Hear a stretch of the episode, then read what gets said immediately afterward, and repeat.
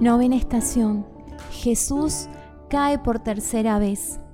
Te adoramos Cristo y te bendecimos, porque por tu cruz redimiste al mundo.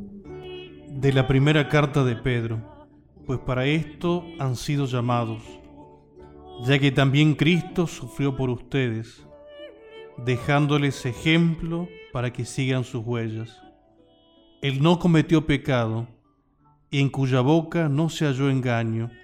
Él, que al ser insultado no respondía con insultos.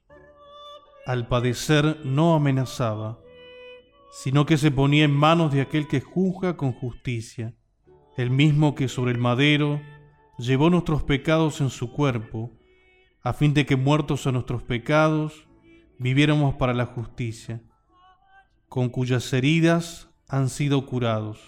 Eran como ovejas descarriadas, pero ahora han vuelto al pastor y guardián de sus almas. ¿Con cuánta agresividad y violencia convives a diario? ¿Te definirías como una persona agresiva? Es necesario que te detengas y veas con espíritu autocrítico tu comportamiento y tu manera de actuar. No te vayas lejos. Observa tu última hora vivida y piensa si en tu pensamiento, en tus actos, ha aparecido la violencia, la agresividad, quizás también la crítica y el juicio a otros, quizás también ese juicio era hacia ti. Y es que tanto hemos normalizado la agresividad en nuestras vidas, tan sencillo es ya agredir a otro que apenas ya somos conscientes de que lo estamos haciendo. Lo agresivo no es solo un golpe, es una palabra, ¿Es un simple gesto o es la ausencia de ellos? Jesús nos muestra una vez más el valor de la amabilidad, y es que incluso amenazado y herido se torna amable hacia sus agresores y hacia nosotros, que en demasiadas ocasiones normalizamos la agresión y no vemos en ella la herida que causa. Oración.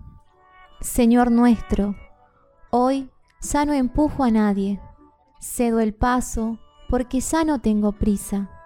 Voy despacio, sonrío a quien me sirve y saludo a quien otros ignoran.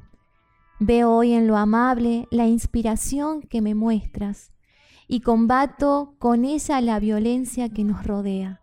Gloria al Padre y al Hijo y al Espíritu Santo. Como era en el principio, ahora y siempre, por los siglos de los siglos. Amén.